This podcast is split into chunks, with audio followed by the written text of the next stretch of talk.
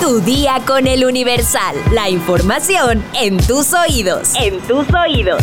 Hola, hoy es jueves 26 de octubre de 2023. ¿Sabes de cuánto es la multa por no ceder el paso a los peatones? Descúbrelo al final de este episodio. Mientras tanto, entérate. Nación. Son las 3.15 de la mañana, estoy en Acapulco, en el Hotel Princess. Eh, acaba de pasar lo más, más, más cañón que, fue, eh, literal, estuve en el ojo del huracán. Me acaban de rescatar, este, en algún momento, alrededor de las 11 de la, de la noche, se fue la luz y los vientos estuvieron a todo lo que da, 260 o más. Me escondí en el closet y literal pues a rezar, aunque el pánico se apoderó de mí de tal grado que de repente lo único que pedía era nada más una oportunidad más. Aquí reportan que todavía no, no saben, no saben cuáles son los daños más allá de los materiales, pero les puedo decir que está destruido. Eh, en mi cuarto, bueno, se cayó el techo, se rompieron los vidrios, este, inundado los pisos. A partir del piso 4 para arriba sin, sin, eh, sin luz. La mañana de este miércoles 25 de octubre, el puerto de Acapulco amaneció sin luz, sin redes de teléfono y sin internet debido a la magnitud de los daños provocados por el huracán Otis. El martes por la mañana, este fenómeno meteorológico era tormenta tropical y se preveía que tocara tierra como huracán categoría 1. Sin embargo, a lo largo del día y en cuestión de horas, rompió todos los pronósticos y para las 9 de la noche ya era huracán categoría 5, el más fuerte de la escala, Zafir Simpson. Se esperaba que Otis tocara tierra entre las 4 y las 6 de la madrugada, pero llegó de lleno en los primeros minutos de este miércoles sobre el puerto de Acapulco, que no estaba preparado para un huracán de esta magnitud. La costera Miguel Alemán en Acapulco amaneció con negocios destruidos y palmeras derribadas. Las imágenes que circulan en redes sociales muestran cómo el desastre natural dejó inhabilitados muchos de los negocios que rodean la costa de Acapulco. La autopista del Sol resultó afectada y durante este miércoles se restableció la circulación hacia Acapulco, pero solo para vehículos de emergencia como la Sedena, Comisión Federal de Electricidad y la Guardia Nacional. La vía continuó cerrada para los usuarios, pues aún se trabaja en las afectaciones en distintos puntos de la autopista. Debido a la fuerza de este huracán Otis, se activó la alerta amarilla en 20 municipios de Michoacán. Para la tarde de este miércoles, Otis ya se había debilitado a baja presión remanente y su centro se localizaba a 75 kilómetros al sureste de Morelia. Este fenómeno natural, al que ya se le considera como uno de los más devastadores en la historia de Acapulco, generó un apagón total, el cual quedó registrado por el lente de Webcams México. El miedo se vivió en varios hoteles, como el Hotel Princess, donde varios turistas han compartido las imágenes de la devastación.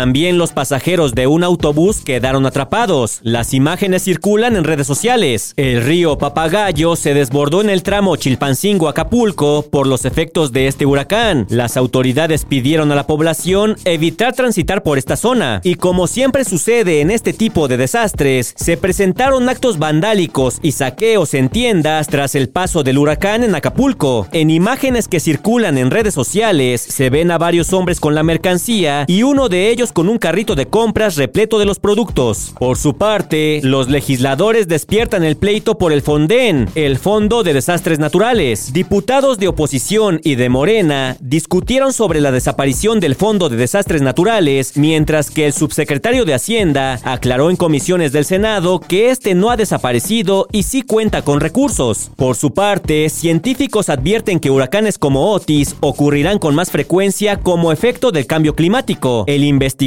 Arturo Islas Quintanar del Instituto de Ciencias de la Atmósfera y Cambio Climático indicó que los primeros huracanes serán de mayor impacto y golpearían las costas por la llamada marea de tormenta.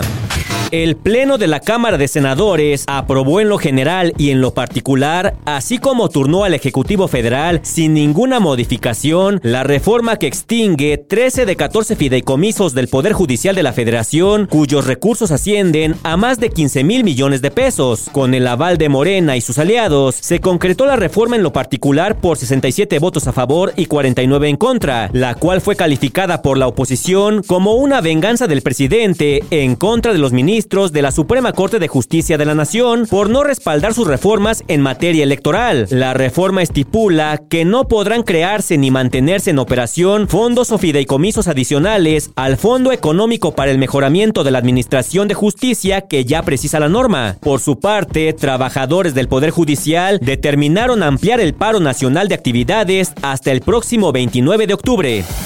Mundo. Reportan tiroteo en Maine, Estados Unidos. El agresor hasta la noche de este miércoles permanecía fugitivo y se calculan 22 muertos. La Cámara Baja de Estados Unidos expresa su apoyo a Israel y le exige a Hamas detener sus ataques. La resolución reconoce que Israel es un socio estratégico de Estados Unidos y que la Cámara Baja está junto a Israel en su defensa frente a la brutal guerra lanzada por Hamas y otros terroristas. Asesinan a la narcorreina de TikTok en Chile. Hace aproximadamente un mes, la joven había salido de la cárcel y cumplía la libertad condicional por una condena por tráfico de drogas. Así lo informó el medio chileno 24 horas. Condenan en Florida a miembros de la mafia cubana en Quintana Roo, grupo que operaba en Cuba, México, España y Estados Unidos. Los implicados fueron acusados por lavado de dinero, contrabando de migrantes, tráfico de bienes robados y soborno de funcionarios públicos.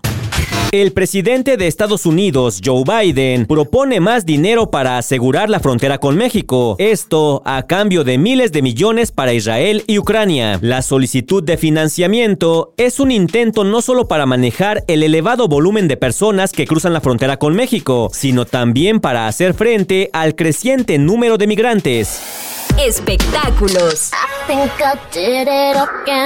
A solo un día de que el libro de Britney Spears, The Woman in Me, saliera a la venta, batió récords, pues ya es un libro de memorias de una persona famosa que más ventas ha producido y aseguran que además del anticipo de millones de dólares que la cantante recibió para que escribiera su historia, será beneficiada con el 25% de las ganancias totales de la publicación en la que relata algunos de los pasajes más dolorosos de su vida, como lo fue la tutela a cargo de su padre, su relación con Justin Timberlake y las restricciones alimenticias que le fueron impuestas. La princesa del pop festejó a través de su cuenta de Instagram que su libro ya ha alcanzado la venta de más de 400 mil copias, lo que la convirtió en la biografía de una celebridad más vendida, título del que se hizo acreedor a solo un día del estreno, pues desde días previos se filtraron algunos fragmentos de su contenido, en donde Britney no se limitó a la hora de rememorar su vida tras bambalinas. Está pasando. Mi libro es la biografía de una celebridad mejor vendido en la historia y solo va un día, gracias a los fans quienes han estado apoyándome. Los amo a todos. El reglamento de tránsito de la Ciudad de México establece todos los elementos y normas de convivencia en las calles de la ciudad, desde peatones hasta vehículos pesados que circulen por ellas. Dicha convivencia obliga a que exista una jerarquía para lograr cierta armonía entre todos los que nos movemos en la ciudad, sin importar el medio. Bicicleta, patineta, coche, camioneta, camión, taxi, bicitaxi. En este sentido, el reglamento de tránsito de la Ciudad de México hace mención a que los conductores de autos deben darle prioridad al peatón cuando la situación de la calle lo amerite. De lo contrario, podría ser multado. El artículo sexto, fracción quinta del reglamento de tránsito de la Ciudad de México dicta que si el conductor de un auto no respeta la preferencia de paso, será amonestado por los agentes de tránsito, además de recibir una multa. Dicha sanción monetaria será de 10 a 20 UMAS, es decir, de 1.037 pesos con 40 centavos a 2.074 pesos con 80 centavos, además de 3 puntos a la licencia de conducir. En caso de tratarse de un camión de carga, será de 40 a 60 UMAS y para conductores del transporte público de 60 a 80 UMAS. Recordemos que la UMA está establecida por el INEGI en 103 pesos con 74 centavos para este año. Así que a menos que tengas mucho dinero, y aunque no lo tengas también, mejor cede el paso al peatón. Si quieres más información, consulta nuestra sección autopistas en el universo eluniversal.com.mx.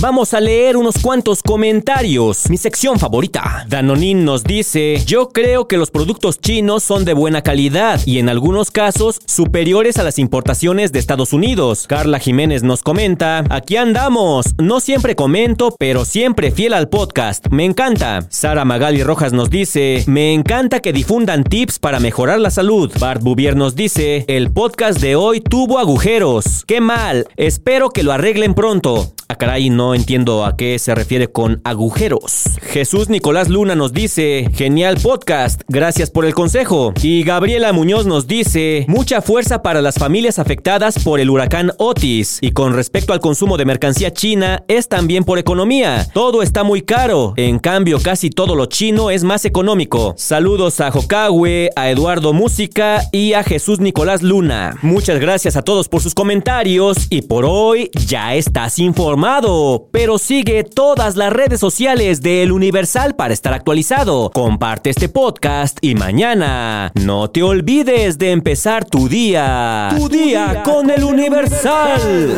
Tu día con El Universal. La información en tus oídos. En tus oídos.